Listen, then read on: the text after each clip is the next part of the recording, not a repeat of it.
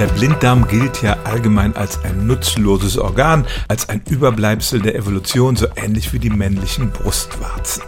Das hat schon Charles Darwin behauptet, neuerdings glaubt man eher, dass er doch einige wichtige Funktionen hat.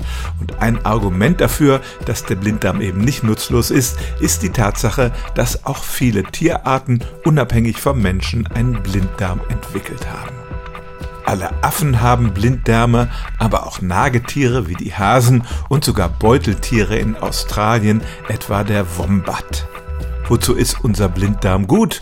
Es gibt mehrere Theorien. Erstens, dass er ein Reservoir für Darmbakterien ist. Wenn aus irgendwelchen Gründen im restlichen Darm die Bakterien absterben, kann der Blinddarm für Nachschub sorgen.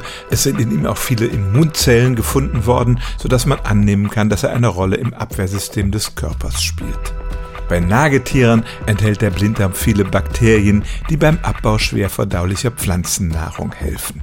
Also der Blinddarm ist bestimmt nicht nutzlos, deshalb sollte man ihn nicht unnötig entfernen. Und ein Argument dafür, dass er irgendeine Funktion haben muss, ist die Tatsache, dass auch viele Tiere einen Blinddarm besitzen.